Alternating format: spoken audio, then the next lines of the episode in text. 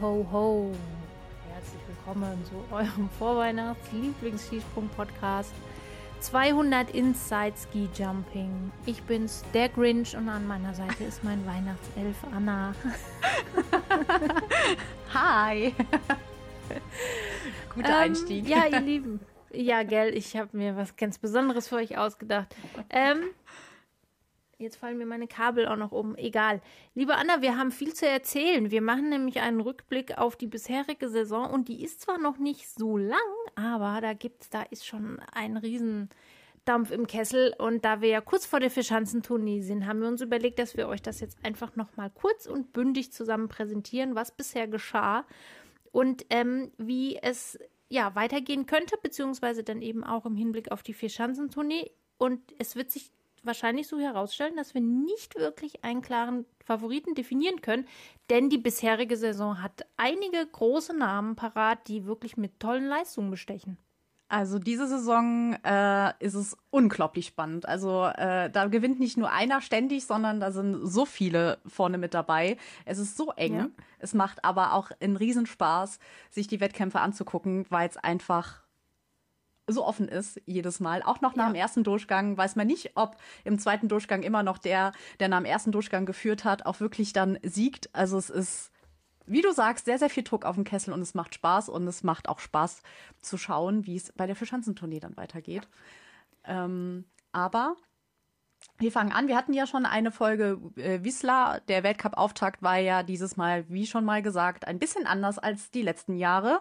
Ähm, aber zwei Wochen später, nee, drei Wochen später, ist es dann aber mhm. natürlich ins wundervolle Kusamo in äh, Ruka gegangen, in Finnland, wo Weihnachtsmann und alles Mögliche zu Hause sind. Und da hat man sich doch schon ja. viel, viel winterlicher gefühlt als beim Weltcup-Auftakt, würde ich mal sagen.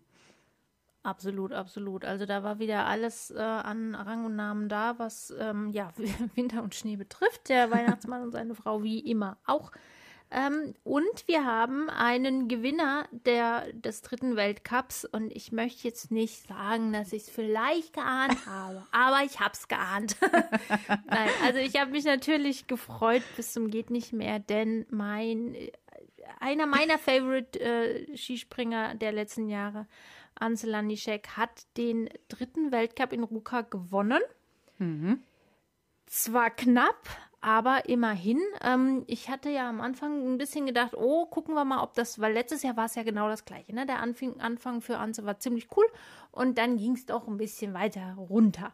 Ähm, es scheint sich aber so jetzt eingependelt zu haben, dass er wirklich eine sehr, sehr gute Form gefunden hat in diesem Jahr und ähm, das jetzt auch durchzieht. Und das hat sich eben dann auch in Ruka gezeigt, als er den Sieg vor Stefan Kraft und Piotr Schüler eingefahren hat. Ja. Und Piotr Schüler ist momentan auch in einer Wahnsinnsform muss man neidlos anerkennen auf jeden Fall. Also nicht nur David Kubacki, der äh, da ja. vorne mitspringt wieder und die Polen wieder auf Kurs bringt, sondern auch Piotr Jüla, mit dem man, glaube ich, jetzt nicht unbedingt gerechnet hätte als zweiter Pole. Ähm, Stoch hätte man dann eher da einge eher hingestellt, aber das sieht ein bisschen anders aus. Jüla ist unglaublich in guter Form und ja, wie gesagt, muss man neidlos anerkennen. In Ruka war er vor David Kubacki, ähm, dann hinter ihm Manuel Fettner, der auch dieses Jahr einfach da weitermacht, wo er letztes Jahr aufgehört hat. Das ist kaum zu glauben. Ich weiß gar nicht, das, wo der das hernimmt auf einmal. Aber es ist der absolute Hammer. Ähm, Karl Geiger, Marius Lindwig, Daniel Andretande, also eigentlich die gleichen Namen, die wir ähm, aus den letzten Jahren auch kennen. Ähm, ja, Wen ich ganz positiv an dieser Stelle erwähnen möchte, ist der 29. Platz von Fatih Ada Ibcioglu in äh, Ruka. Das ist nämlich echt cool. Da habe ich mich sehr drüber gefreut. Ähm, Granerüth 30. geworden. Der ist momentan nicht so ganz auf einem, ja, auf, also der hat noch so seine Schwierigkeiten, sagen wir es mal so. Und ähm, wen es leider erwischt hat, beziehungsweise wer momentan sehr mit sich und seiner Form zu kämpfen hat, ist ähm, Ryoyo Kobayashi. Der hat in Ruka nicht mal den zweiten Durchgang erreicht. Ja. Ja, sehr, sehr überraschend, dass er direkt dann äh, im dritten Springen dann nicht in den zweiten Durchgang gekommen ist und dann ein sogar 41. geworden ist. Äh, ich meine, wenn man es nur knapp nicht in den ersten Durchgang schafft, ist es das eine, aber 41. von 50. zu werden, schwierig. Also äh, ich habe schon direkt gedacht, ich habe ihn ja als den Favoriten in der Saison gesehen. Ja. Ich hoffe, das wird noch, weil aktuell schwierig. Also ich will jetzt nicht unken, aber ich ja, ich weiß jetzt nicht, ob das wirklich noch was wird zum Ende der Saison. Also er ist momentan einfach irgendwie nicht so richtig gut drauf. Im japanischen Team insgesamt ist, glaube ich, da hängt es irgendwie so ein bisschen. Also es ist jetzt nicht alles total schlecht, aber man merkt, dass sie einfach nicht mehr so diese Beständigkeit haben, die sie in den letzten Jahren hatten. Äh, sie haben ja jetzt auch wieder einen neuen Trainer, vielleicht da irgendwie so ein bisschen, dass sich das, man muss halt immer auch bedenken, die Struktur in, in Japan, wir hatten das ja in unserer Japan-Folge auch gesagt, ist halt einfach eine andere. Ne? Da gibt es ja diese ja. Firmenteams mit eigenen Trainern und so weiter. Also das kann man nicht so vergleichen mit den, ich sage jetzt mal, mit den in Anführungsstrichen europäischen Teams, die einfach anders strukturiert sind. Genau. Und die äh, trainieren ja auch komplett unterschiedlich. Wenn man sich jetzt nämlich auch den äh, von ähm, Sonntag der, den Drittplatzierten anschaut, nämlich da hat äh, Naoki Nakamura den dritten Platz gemacht. Ähm, der springt nämlich in äh, Bayern, ist er stationiert und trainiert da und so weiter. Ja. Ähm, die sind halt komplett auseinandergerissen. Die haben halt diese, diese Trainingsgruppen auch nicht so wie jetzt die Deutschen oder die Österreicher oder so. Ähm, die suchen sich halt, denke ich mal, die besten Plätze aus, wo sie dann über, über Sommern, nenne ich es jetzt mal, wo yeah. sie trainieren. Und ähm, da ist zum Beispiel Nakamura äh, in, in, in Bayern halt äh, sesshaft geworden, nenne ich es jetzt mal. Und ähm, trainiert, glaube ich, nicht viel mit Ryoyo Kobayashi.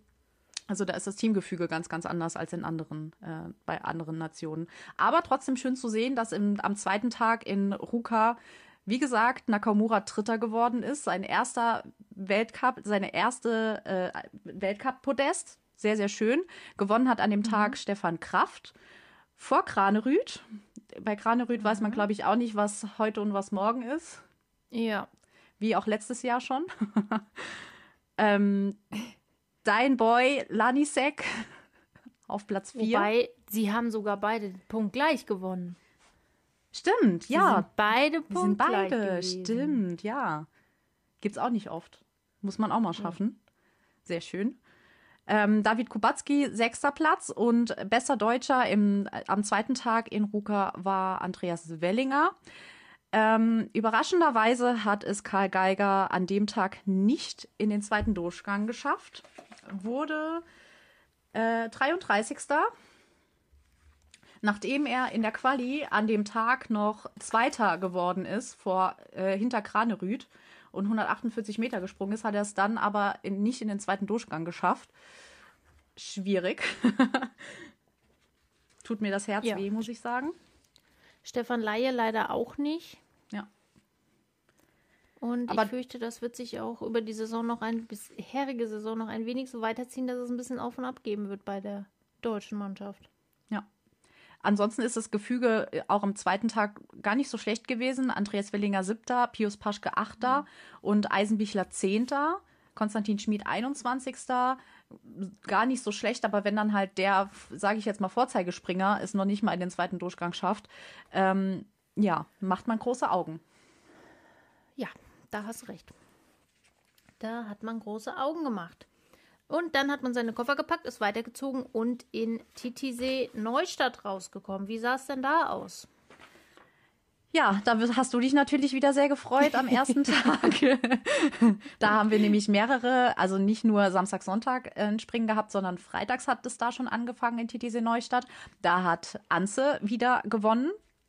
Äh, vor, da Juhu, vor David Kubacki und überraschenderweise ein Kai Geiger, der plötzlich Dritter geworden ist.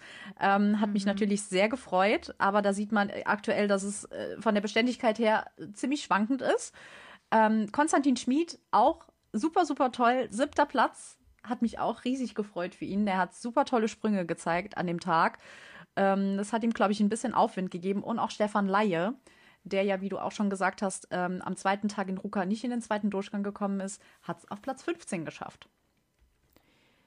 Das ist ein sehr, sehr gutes Ergebnis. Ähm, ich würde auch gerne noch mal ein wenig erwähnen, den vierten Platz Michael Heiböck, der sich auch in dieser Saison wieder sehr stark präsentiert. Ja. Ähm, ein bisschen so, ich sag mal, hinter einem Stefan Kraft und Manuel Fettner so ein bisschen in zweiter Reihe steht. oder was heißt zweite Reihe ist jetzt übertrieben, aber so ein bisschen neben den Spotlights, so, so mhm. möchte ich es mal formulieren. Ähm, das kann natürlich auch immer einen Vorteil haben. Ähm, und wir werden sehen, dass auch Michael Heiberg momentan bärenstark ist. Wer leider nicht dabei war im zweiten Durchgang, war Marius Lindwig. Den hat es nämlich erwischt in der, im ersten Durchgang. Der, der hat es nicht geschafft, genau wie auch Kamil Stoch, der momentan absolut hinterher springt. Andreas Wellinger hat es leider auch nicht geschafft. Also, was wir irgendwie sehen, finde ich, ich weiß nicht, ob mir das jetzt vielleicht nur so auffällt in dieser Saison ganz besonders, aber wir haben sehr häufig, also eigentlich fast bei jedem Springen bis jetzt, wirklich einen hochklassigen Namen gehabt, den es einfach entweder in der Quali oder im ersten Durchgang rausgekegelt hat. Ja, genau. Zu den Namen gehört nämlich auch Peter Preutz.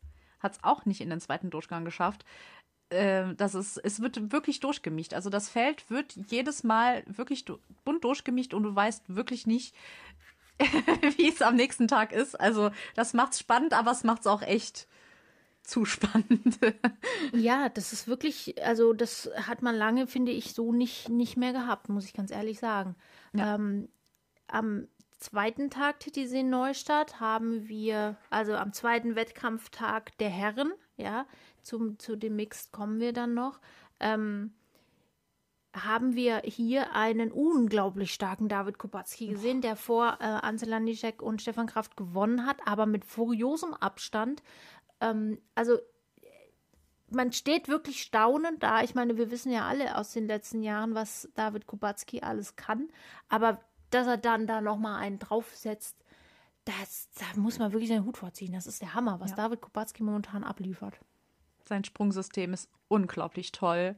Da bewegt ja. sich nichts in der Luft.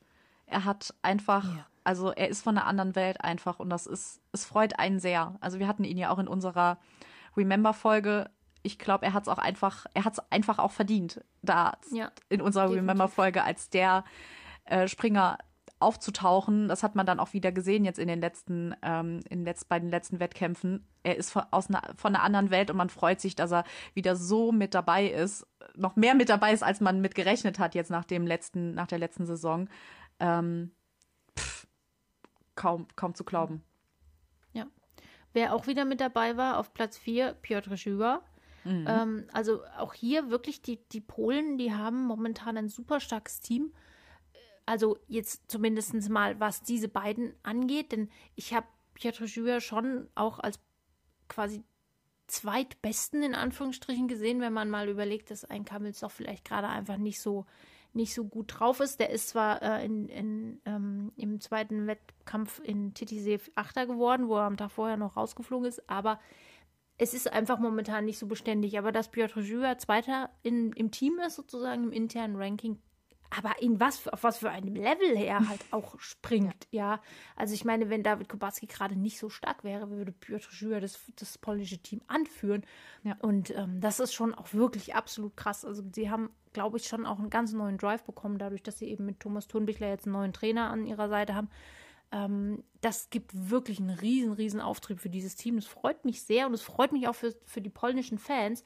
Das ist mir heute auch wieder aufgefallen. Also heute sprich Engelberg, ja, wir nehmen nach Engelberg auf. Ähm, wenn du mal aus dem Publikum alle Polen rausrechnen würdest, da würden da unten irgendwie noch 25 Leute stehen. Also die polnischen Fans, die halten diese ganze Geschichte aber auch wirklich mit am Laufen, ja. Und dass sie jetzt Fall. so sich freuen können, das hat wirklich diese ganze Nation, auch wenn es viel Kritik gibt, was man denen auch gegenüberbringen muss, ähm, aber trotzdem finde ich, das haben sie alle irgendwie verdient. Die Polen machen jedes Springen, egal wo sie sind, zu einem Heimspringen. Das hast, hast ja. du in Engelberg gehabt, das hast du in Titisee Neustadt gehabt. Wenn ein Pole gesprungen ist, ging es vollkommen ab. Und das ist ist mir, also klar, jetzt sind auch wieder mehr Fans an der Schanze und so weiter. Das hat man in den letzten Jahren nicht so viel mitgekriegt, aber das war vorher nicht so, nicht so krass, wie es dieses Jahr ist. Also die reisen wirklich ihren, ihren Springern hinterher und machen äh, jede, jedes Spektakel zum, zum Heimwettkampf. Ich finde es Wahnsinn, was sie, was sie machen. Ja, absolut. Also es ist wirklich absolut krass und freut einen sehr. Ja. Ähm, auch in diesem Springen hat es einen namhaften Athleten rausgekegelt aus dem ersten Durchgang und es war diesmal Marius Lindwig, den ich ja mit als Top-Favorit für die Saison eigentlich auf dem Zettel hatte. Ich glaube, da habe ich mich auch ein bisschen getäuscht. ja. Also ähm, nicht nur ähm, ich. ja, Ich, ja, es, also es geht irgendwie auf und ab, aber man kann, also es ist jetzt bei so vielen Athleten, so wenn du jetzt mal mhm. Lanijek und, und ähm, Kubacki rausrechnest, haben eigentlich fast alle so diese absoluten Auf- und Abphasen. Ich weiß gar nicht, woher das kommt plötzlich, ja. Mhm.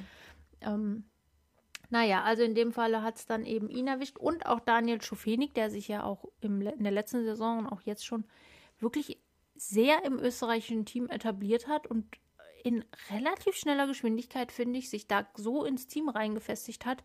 Da ist ja ohne ihn kannst du eigentlich auch das österreichische Team nicht mehr auf die Schanze lassen. Das stimmt auf jeden Fall. Ja, und wenn man sich dann die Deutschen noch anschaut, ist an dem Tag gar nicht so schlecht gelaufen. Karl ist Fünfter geworden. Markus Eisenbichler, ganz, ganz überraschend auch Top Ten, ist Neunter geworden. Pius Paschke 13. Äh, Stefan Laie 15. und Konstantin Schmid wieder 21. Also ein sehr, sehr, sehr, sehr enges und sehr, sehr starkes Team. Ergebnis, muss man ja sagen. Es sind auch alle in den äh, zweiten Durchgang gekommen, nämlich Andreas Wellinger ist nämlich noch 27. geworden. Freut einen ja auch, dass mal alle in den zweiten Durchgang ja. kommen. Ja. das stimmt. Also das, die Deutschen, die haben wieder das eigentlich, was sie letztes Jahr auch schon hatten. Also irgendwie so, eine, so, so ein Grundlevel im Team mit immer mal etwas hoch und runter, aber irgendwie sind sie doch alle so einigermaßen beieinander. Ja, nur mit dem, mit dem Unterschied, dass sie halt diesen Vorspringer, Vorzeigespringer einfach aktuell mhm. nicht so haben. Also Karl hat immer die Fahne hochgehalten. Er hat letztes Jahr in Engelberg gewonnen. Da mhm. dachtest du schon, oh mein Gott, was wird das erst bei der Verschanzentournee und so weiter. Ähm, und jetzt ist einfach, es kann alles sein bei ihm. Er ist eine komplette äh, Überraschungstüte. Das ja. ist schwierig aktuell, muss man sagen. Das ist schwierig aktuell. Da hast du recht. Ja, es ist auch für ihn schwierig. Also man hört jetzt auch wieder, wo man am Anfang der Saison doch immer wieder gehört hat, ähm, ja, naja, wir sind ja schon wieder dabei und das wird schon alles. Äh, der hat sich dann doch über die, ja, die letzten paar Tage eher in so eine, äh, wir wissen jetzt auch nicht so ganz genau, was das Problem ist, Richtung ähm, tendiert. Es ist immer schwierig, weil ich denke mir halt, also ich weiß nicht, vielleicht habe ich da auch eine, eine altertümliche Einstellung dazu, aber ich finde, wenn der Weltcup losgeht, muss er fit sein. Also kann sich am Anfang des Weltcups anfangen, damit fit zu werden für dann irgendein Großereignis. Weil man kann das natürlich machen, dass man sich hinstellt und sagt, okay, mir ist das eigentlich der Weltcup an sich nicht so wichtig, sondern ich fokussiere mich auf die Großereignisse in Form von Vierschanzentournee, Weltmeisterschaften, was weiß ich, Olympia, wenn es gibt oder sowas. Aber das ist halt so, dann kommuniziert es halt auch einfach klar und deutlich. Und ähm, weil ansonsten bin ich halt der Meinung, wenn die, wenn die Saison startet, dann musst du halt auf 100 Prozent sein. Im besten Fall, dass das natürlich in den wenigsten Fällen so ist, ist ja auch nochmal ein anderer Punkt. Aber dieses, ja, ja, wir kommen da schon noch rein. Ja, ist das nicht ein bisschen zu spät, um reinzukommen? So, ja. weißt du, was ich meine? Ja, ja. Ich meine halt auch, wieso schaffen es denn andere Nationen? Wieso ja. schafft es denn äh, Polen zwei Topspringer da vorne zu haben? Wieso schafft es denn in Kranerüt? Wieso schafft es denn Slowenien mit äh, Ance Lanisek da vorne zu sein? Wieso ja. schaffen die es denn und die Deutschen jedes Mal nicht? Und was bringt's denn, letztendlich jetzt mal ganz krass gesagt, was bringt's denn, sich für die Vierschanzentournee vorzubereiten, wenn sie seit 20 Jahren es nicht schaffen, zu siegen? Entschuldigung, ja. also äh, dann ändert bitte was an eurer, an eurer Einstellung, wenn also denkt ihr jetzt, klappt es auf einmal, wenn es 20 Jahre lang nicht geklappt hat? Kann natürlich jetzt ja. sein, ähm, dass sie jetzt halt den Druck nicht haben, weil aktuell ist keiner von den Deutschen äh, bei den Favoriten dabei. Jetzt mal ganz objektiv gesagt, kann man sagen, okay, die haben keinen Rucksack auf, hat heute Hani auch gesagt, haben keinen mhm. Rucksack auf und können äh, befreit in die Vierschanzentournee gehen. Aber glaubst du wirklich, dass das deutsche Team nee. befreit in eine Vierschanzentournee gehen kann? Nein. Nee. Nein. Never. Aber ich würde sagen, die Diskussion verschieben wir um ein paar Minuten ja. nach hinten, wenn wir dann den Vorschau oh. auf die Vierschanzentournee machen. Ja. Ähm, wir sind nämlich noch nicht so weit. Wir haben noch Engelberg vor uns, beziehungsweise jetzt aktuell haben wir es schon hinter uns. Und auch hier zieht es sich durch. Es ist kaum zu glauben. Ähm, wir haben den Samstagsweltcup gehabt und auch hier heißt der Sieger Ansel Lanischek. Oh mein Gott, ich bin ganz aufgeregt. Ich kann es gar nicht fassen. Zweiter Platz David Kubacki, dritter Platz Piotr Schüer. Also es ist eigentlich alles wirklich, wie es ähm, in den letzten in den letzten paar Wochen und ja, naja, Monat ist ein bisschen zu viel gesagt, aber wie es eben die ganze Zeit war. Fünfter mhm. Platz, nee, gar nicht war, sechster Platz Andreas Wellinger. Achter ja. Platz Kamil Stoch. Also auch bei ihm hoch, runter, hoch, runter. Mhm. Ähm, ja, was soll man sagen, ne? Also Lanischek gegen Kubacki scheint sich sehr wohl rauszukristallisieren. Ja, also man kann so die ersten fünf Plätze kann man eigentlich schon mehr oder weniger festmachen. Also Anse Lanisek ist dabei, David Kubacki, ja. Piotr Jüler, Stefan Kraft und Kranerüth. Also so wie sie jetzt da in Engelberg am, mhm. äh, am Samstag waren, würde ich sagen, mit denen muss man vorne rechnen. Vielleicht auch mal ein Deutscher irgendwie noch mit dabei. Ich würde noch Manuel Fettner mit reinrechnen. Ja, stimmt, ja. Zu dem kommen wir gleich. Äh, der mhm. Fanclub ist mal wieder sehr aktiv. Ähm, Aber ich glaube, es hat sich jetzt in, in, der letzten Zeit immer wieder rauskristallisiert, dass die fünf Springer mit natürlich auch noch vielen Ausnahmen, aber die zeigen immer wieder, was sie drauf haben. Kranerüth ist halt immer auch sehr anfällig für Schwierigkeiten im Flug. auch wenn es runterbringt irgendwie. aber ja. auch wenn er wackelt und macht und tut, äh, er schafft es trotzdem immer irgendwie weit noch zu fliegen. Ich glaube, das könnten andere nicht so weit, weil er wirklich ein großes Selbstvertrauen hat. Ähm, ja. Ja, das, dem, dem schließe ich mich an. Das, das ist äh, auch meine Meinung.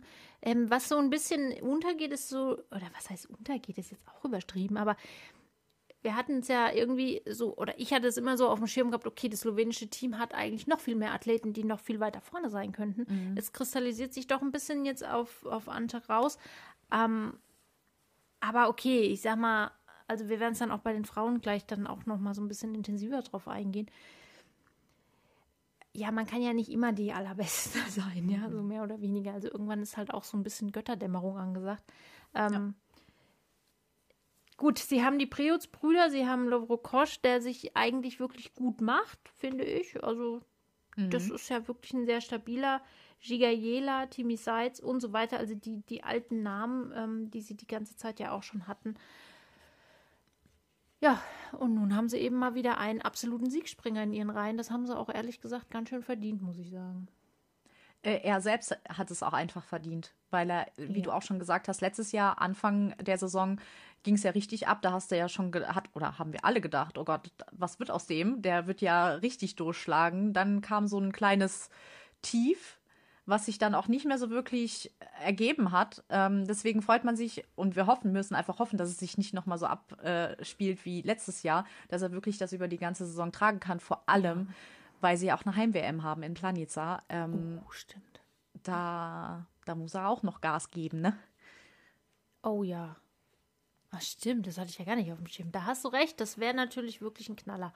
Da bin ich mal sehr gespannt drauf, ob er es wirklich noch äh, rüber retten kann. Aber je, je, länger das so geht, desto fester wird es ja meistens auch. Ne? Also mhm. ähm, ich habe da eigentlich wirklich ganz gute Hoffnung, dass das, ob er jetzt wirklich langfristig David Kubacki in der Form, die der hat, schlagen kann, das ist nochmal eine andere Frage. Aber ich meine, ähm, das ist natürlich dann auch schon Jammern auf Luxusniveau. Ja. Wen es leider im, äh, in in Engelberg rausgeschmissen hat, wieder aus dem ersten Durchgang, ist Kammelsdoch. Kammelsdoch hat ja. momentan wirklich Schwierigkeiten. Ja, keine Ahnung, woran das liegt. Ja, sehr, sehr schade einfach, dass das immer so ein Auf und Ab ist bei ihm. Ich freue mich, dass es mit Kubacki und Piotr Juba jemanden gibt oder zwei gibt, die ähm,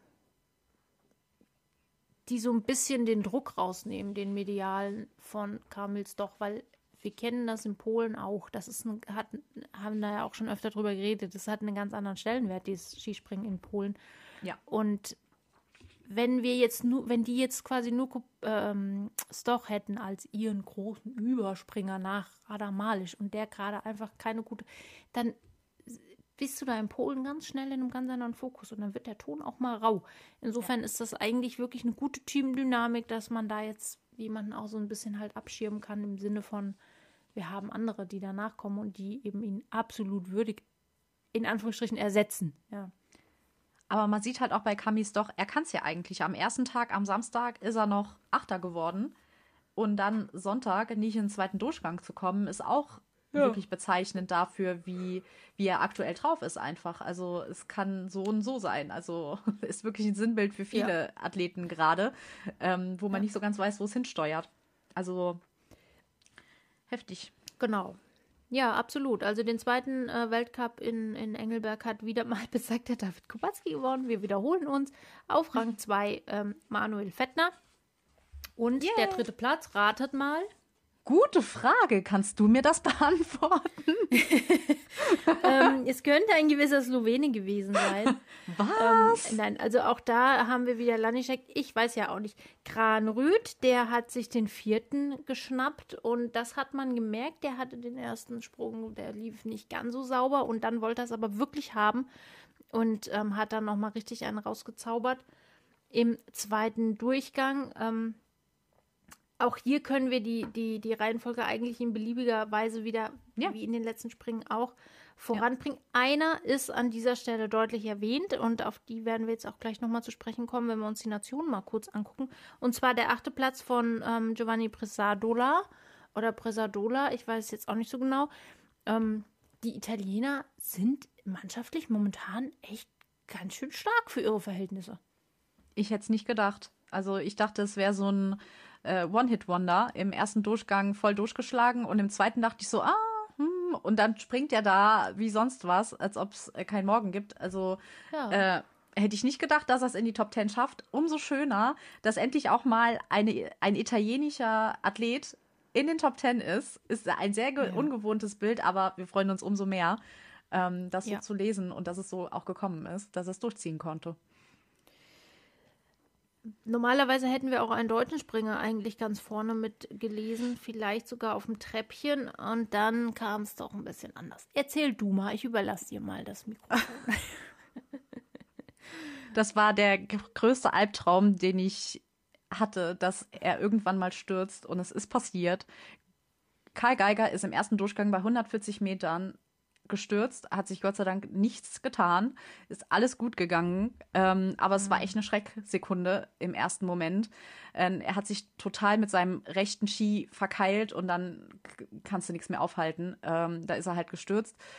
Ähm, ja, und das hat ihn ganz schön nach hinten ähm, äh, nach hinten ge, äh, geschoben auf den 16. Platz nach dem ersten Durchgang. Ähm, schwierig einfach. Ja. Also Hanni hat noch gesagt, er soll an dem Sprung festhalten. Ja, das soll er echt, weil er auch im, im Quali-Durchgang auch 140 Meter gesprungen ist. Er hat wohl nach Gest, also nach dem Samstag, letztendlich hat er wohl äh, gesehen und gemerkt, was falsch läuft, hat daran gearbeitet und konnte es dann letztendlich verbessern.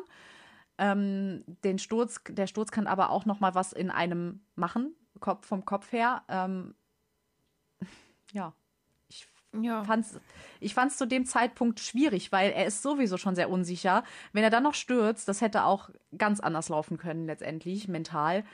Ähm, aber er ist halt wirklich mental sehr, sehr stark, schon immer gewesen. Und das konnte er dann doch ziemlich gut wegstecken und ist dann im zweiten Durchgang 136,5 Meter gesprungen und ist letztendlich noch Zehnter geworden. Ja, das ist super gut.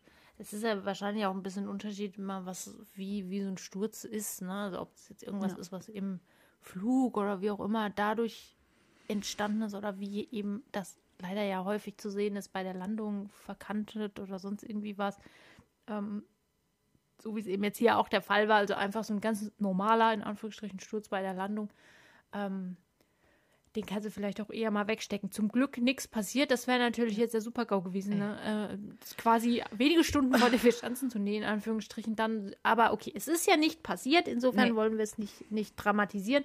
Aber nee. war natürlich erstmal ein Schock für alle Beteiligten.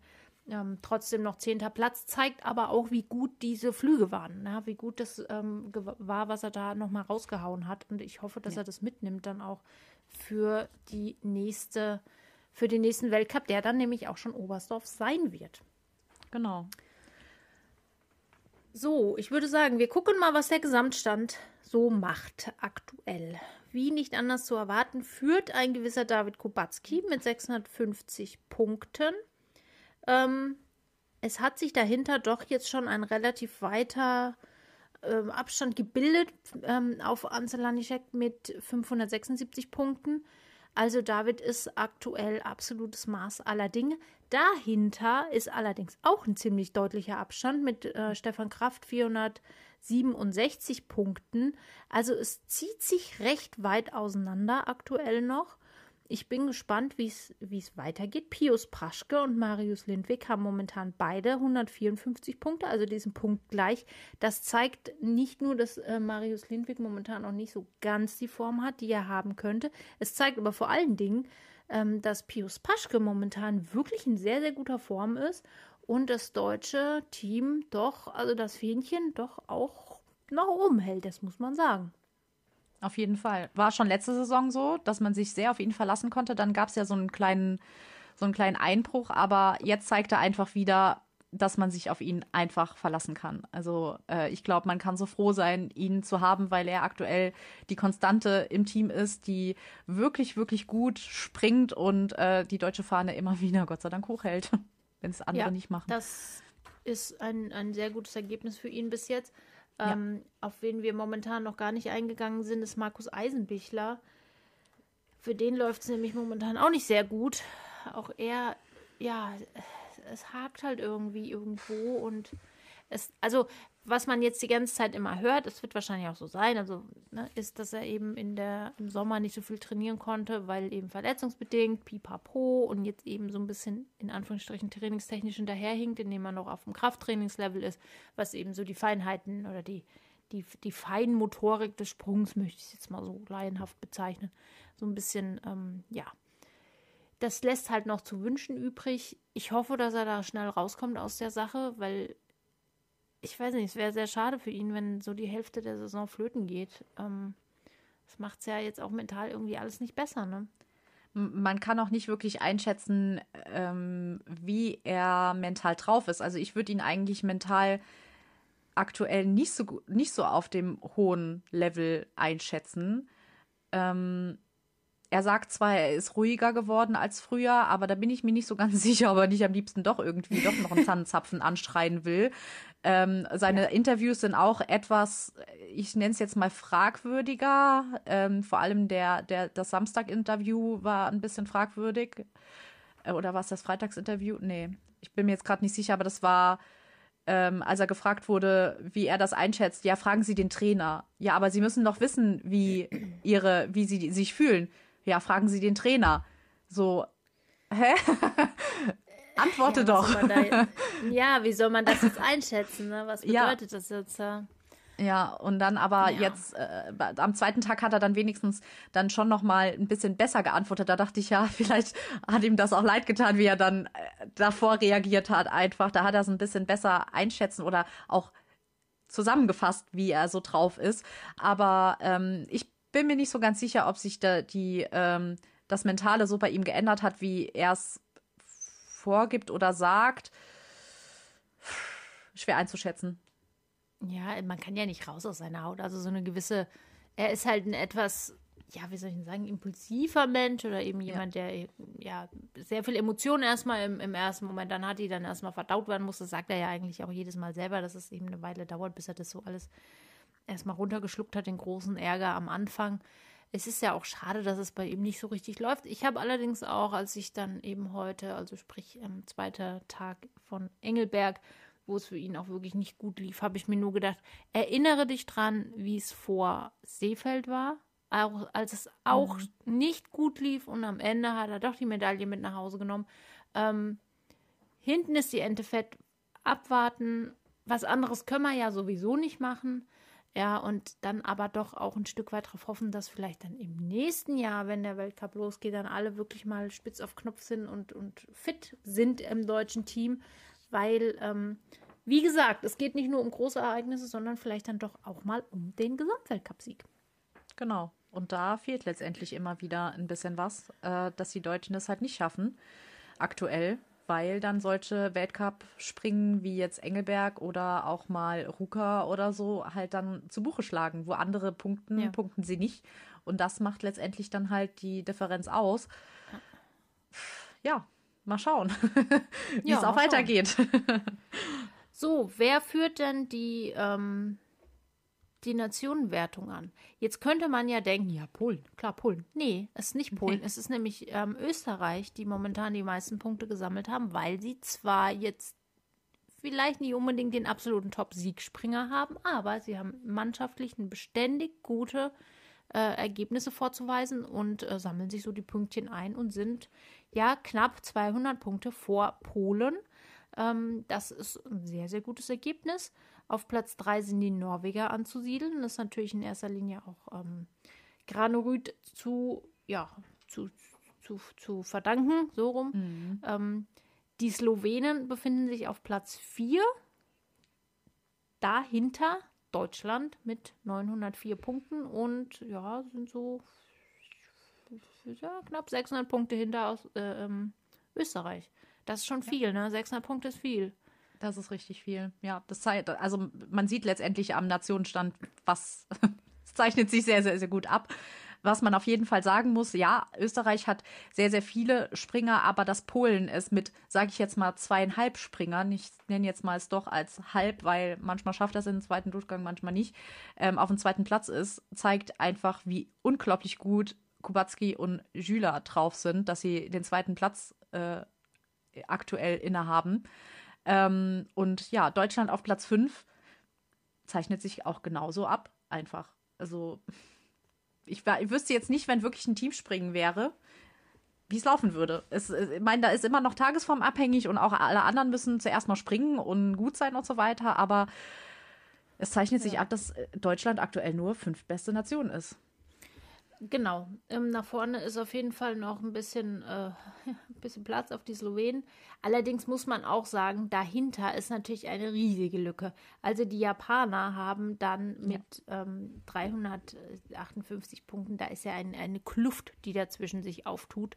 Ja. Ähm, das ist auch irgendwie so ein bisschen schade. Denen fehlt halt eben einfach Ryuyu Kobayashi ähm, so sehr. Naja, dahinter sind die Italiener mit 179 Punkten. Das ist zwar jetzt erstmal nicht so gigantisch viel, aber es ist eben, wie gesagt, für das italienische Team ähm, keine, schlechte, keine schlechte Ausbeute. Finnland 68 Punkte ist natürlich eine Katastrophe, wie es auch all die Jahre schon war. Was soll man zu Finnland noch sagen? Es ändert sich eigentlich nichts. Seit Jahren hören wir uns an, ja, jetzt hat man mal einen, das ist mal ganz gut, aber da kommt nichts. Es kommt einfach nichts. Ich weiß auch nicht warum.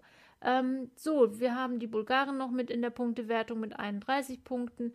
Äh, Fatih Arda Ipcioglu hat 9 Punkte gesammelt, freuen wir uns. Die Schweizer haben 9 Punkte, das kommentiere ich nicht weiter.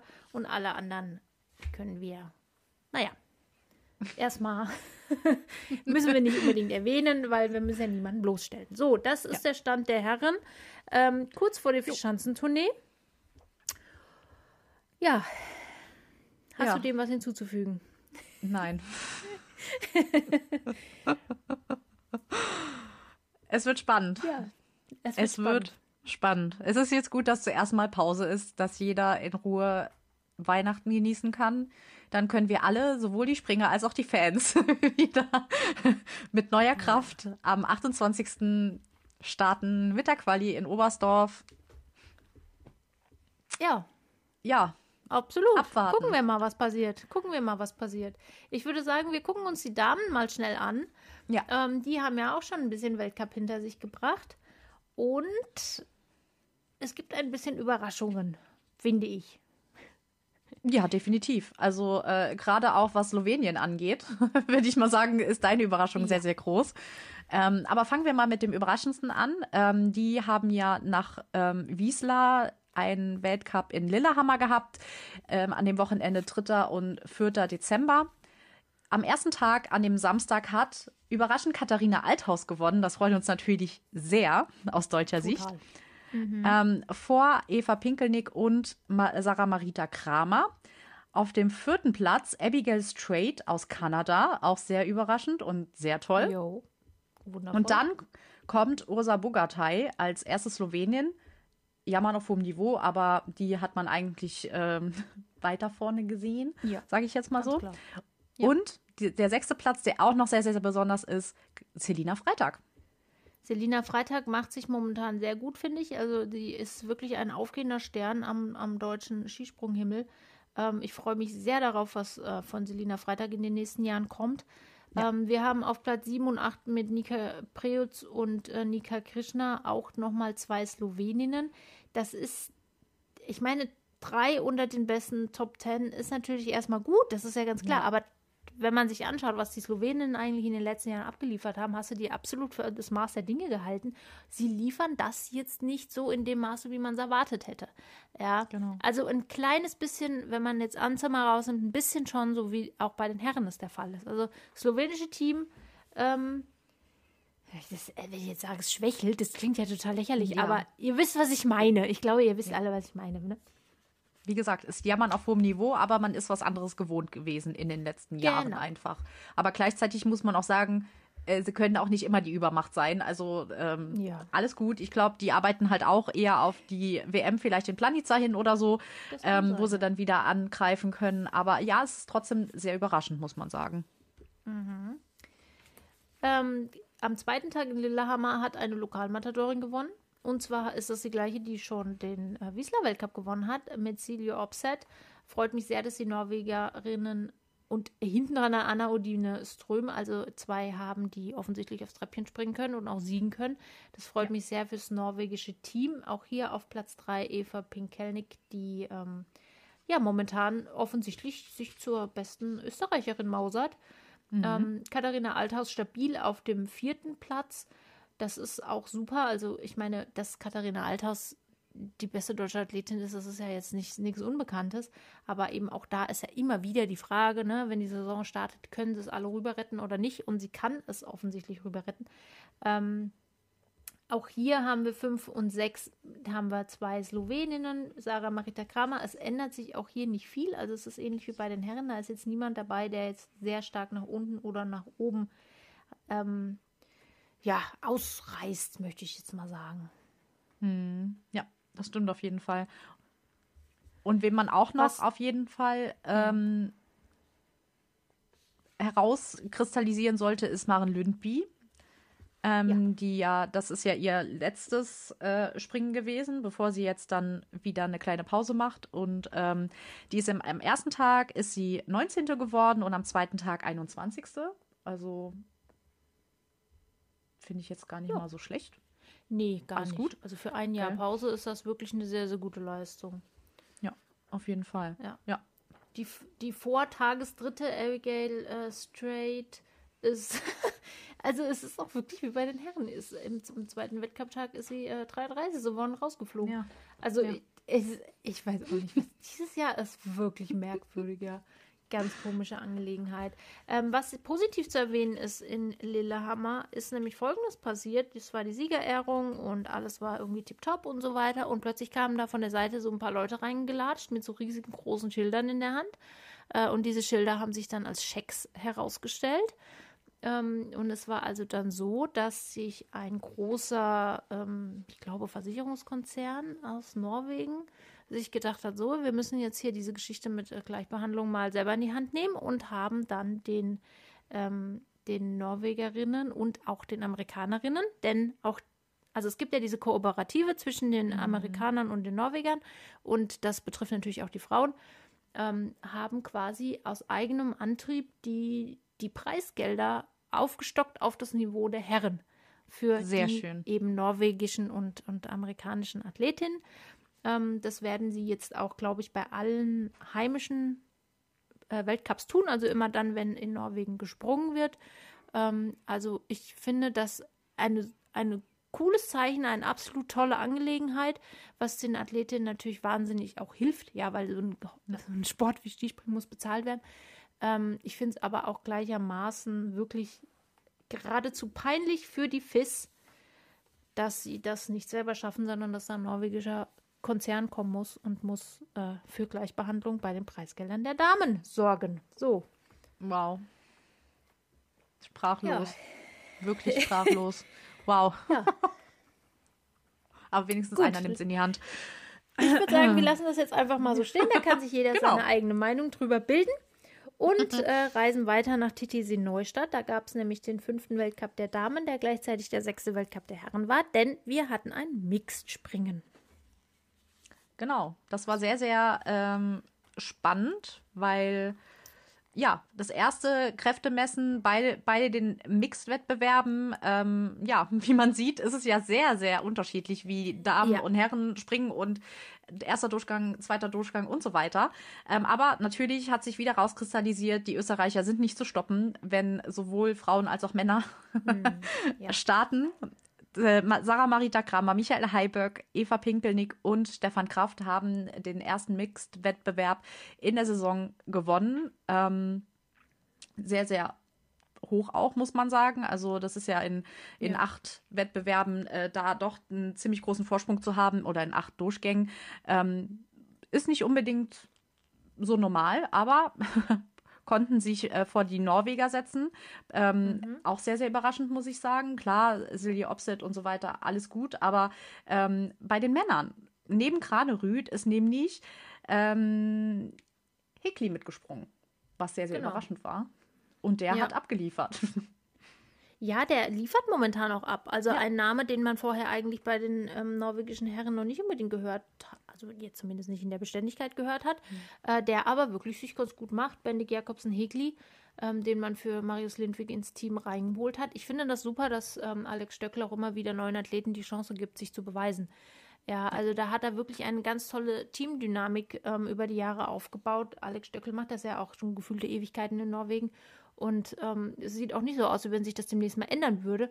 Nee. Und das, ähm, also das norwegische Skispringen ist wirklich eine absolut Vorzeige, Vorzeigesituation derzeit für die Herren und für die Frauen. Ähm, auf Platz 3 ist in diesem Mixed-Wettkampf tatsächlich das deutsche Team gekommen. Mit Selina Freitag, Konstantin Schmid, Katharina Althaus und Karl Geiger. Schade, dass Pius Paschke da nicht mitgesprungen ist, weil dem hätte ich sehr gegönnt. Ähm, und dahinter verwunderlicherweise, denn ehrlich gesagt, wenn mir jemand gesagt hätte, Mixspringen, wer gewinnt, hätte ich natürlich gesagt, Slowenien, wer soll denn da sonst mhm. gewinnen? Nein, Slowenien sind nur die vierte, äh, vierte geworden. Ja, gut. Ja. Tja, was soll man dazu sagen, ne? Mit einem ganz schön großen Abstand auch da. Also ja. die haben ja ungefähr ähm, 34 Punkte weniger als die Deutschen. Ähm, ja.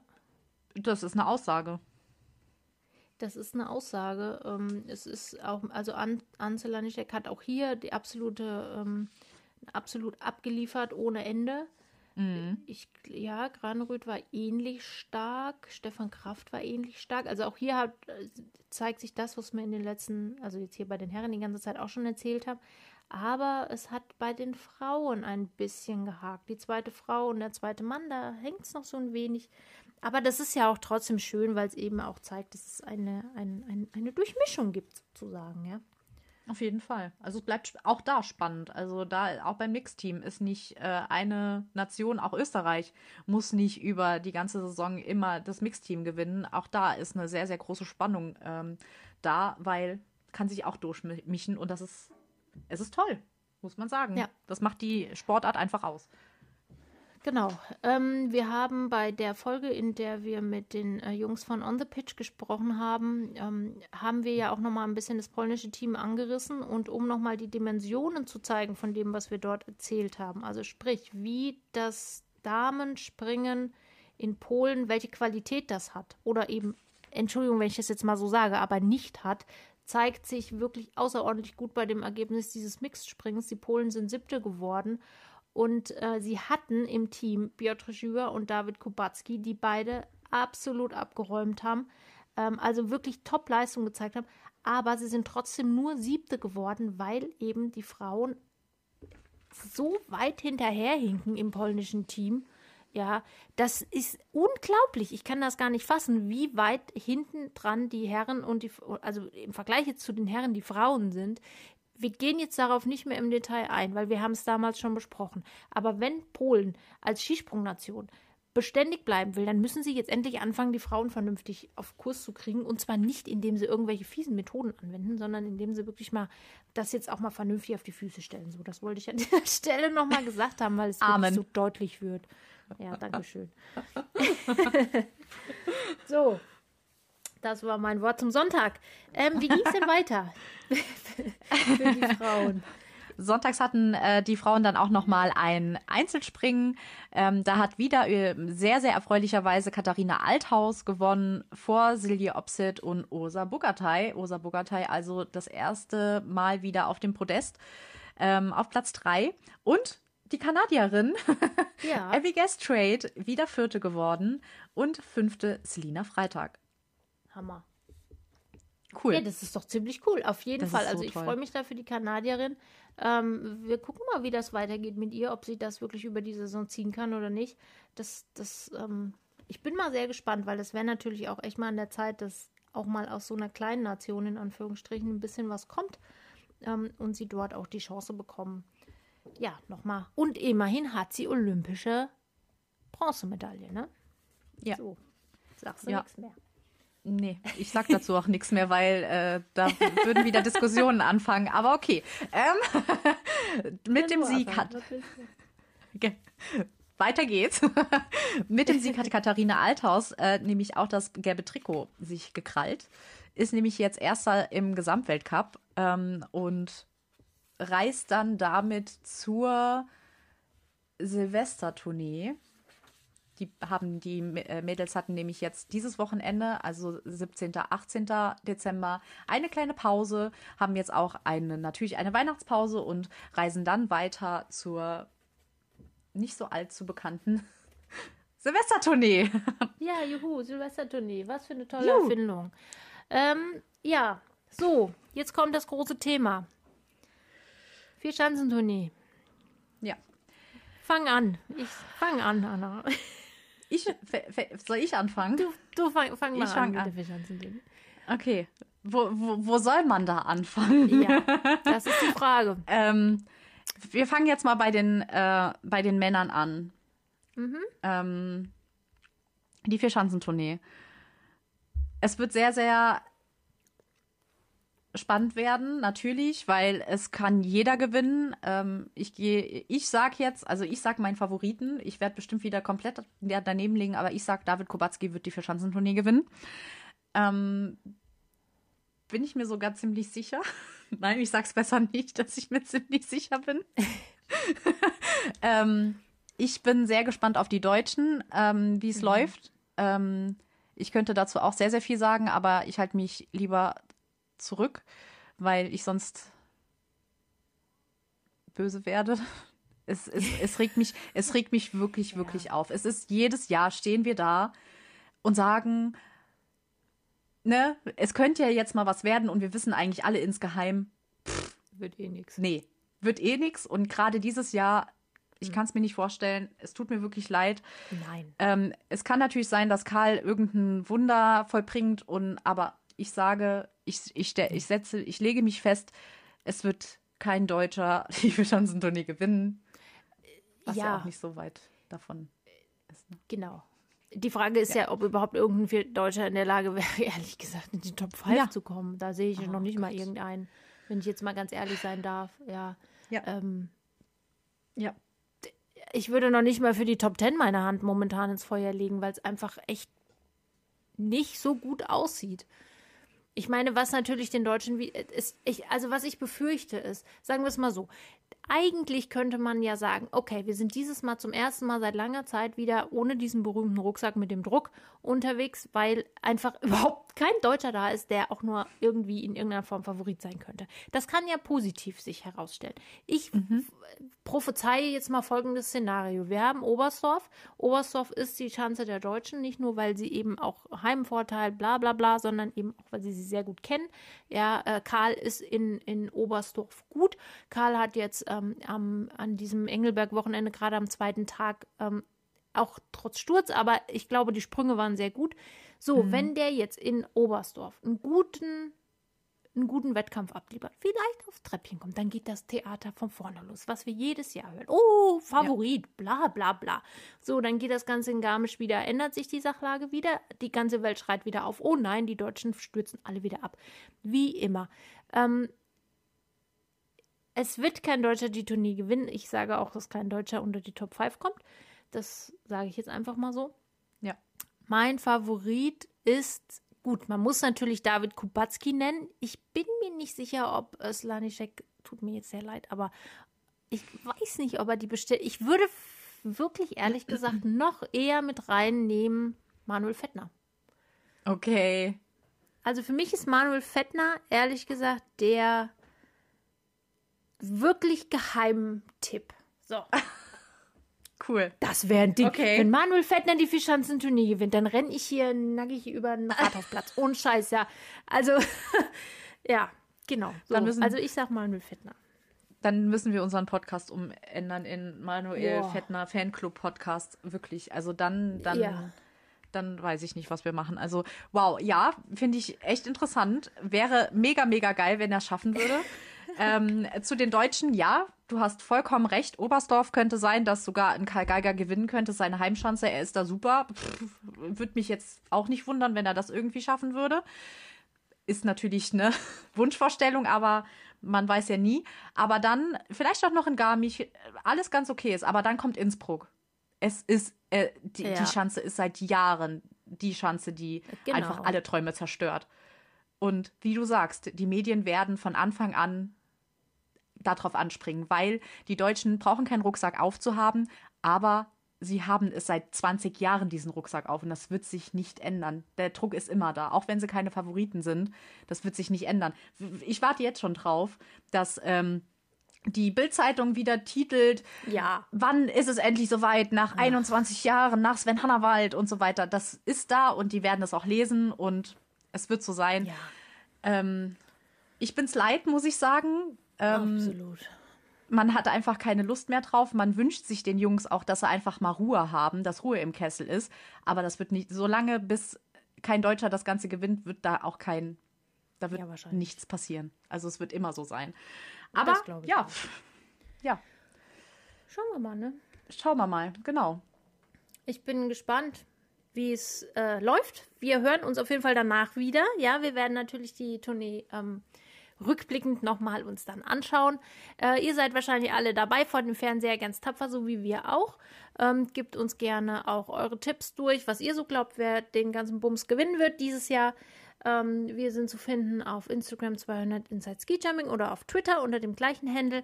Ähm, ja, und dann würde ich sagen, freuen wir uns jetzt alle. Haben wir jetzt erstmal ein schönes Weihnachtsfest, dann freuen wir uns alle auf die Tournee und dann hören wir uns im neuen Jahr wieder. Genau. Macht's gut. Rutsch gut Macht's ins neue gut. Jahr. Bis dann. Bis bald. Tschüss. Tschüss.